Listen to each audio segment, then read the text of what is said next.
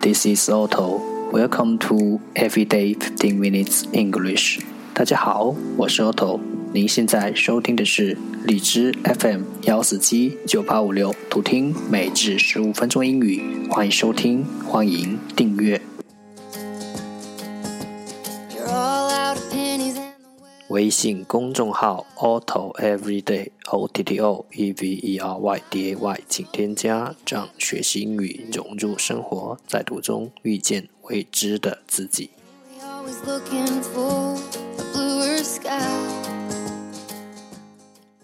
让我们一起简单的坚持每一天。Day three hundred and sixty-one，十个词。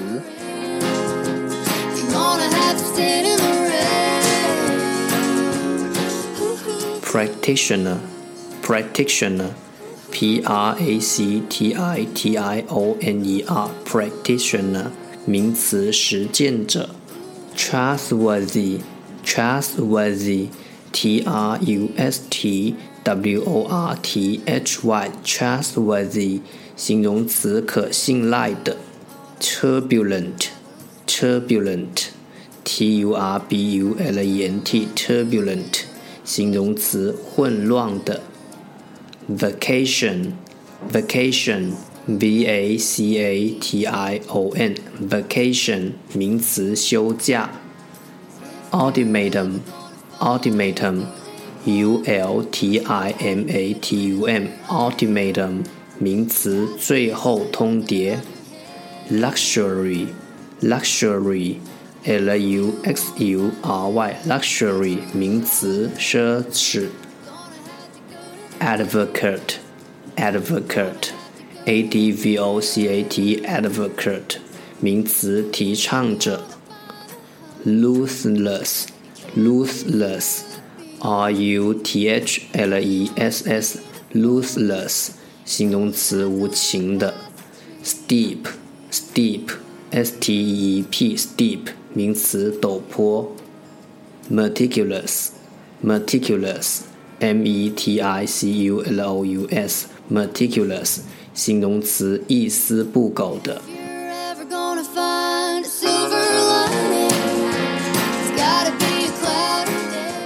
The second part English sentences one day one sentence。第二部分英语句子每日一句。There are more things between heaven and earth than are dreamt of in your philosophy. There are more things between heaven and earth than are dreamt of in your philosophy. 在这天地之间，有许多事情，人类哲学所不能解释的。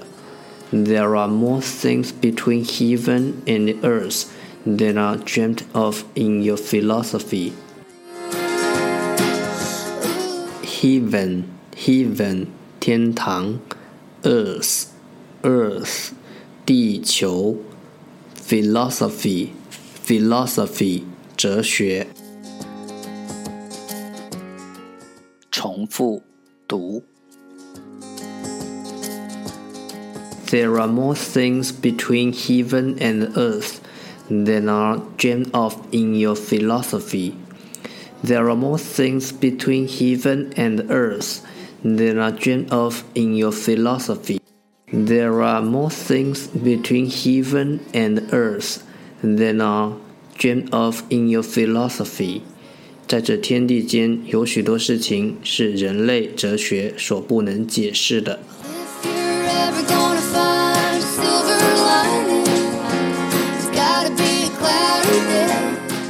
Additional part 附加部分，听书分享一年之约，欢迎你来听经典名著，并模仿你听过的片段。参与方式，请查看微信公众号。《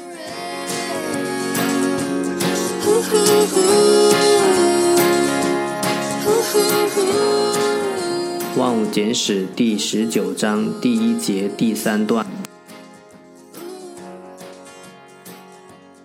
三、二、一，开始。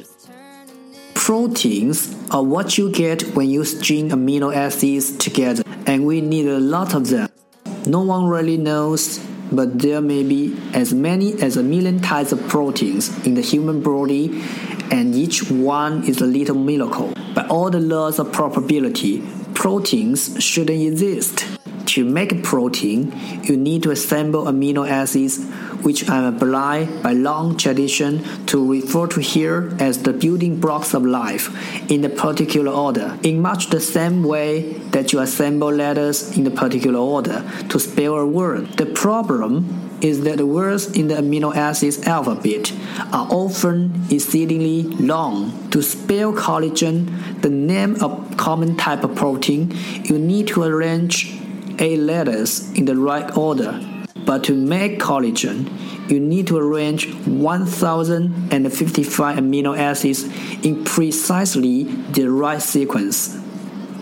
But, and here's an obvious but crucial point you don't make it, it makes itself spontaneously without direction, and this is where the unlikelihoods come in.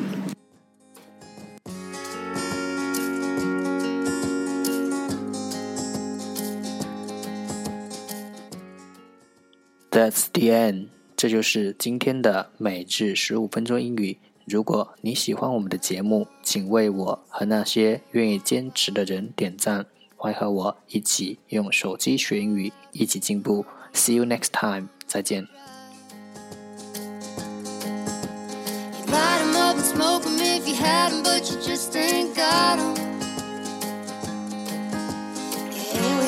looking for a bluer sky.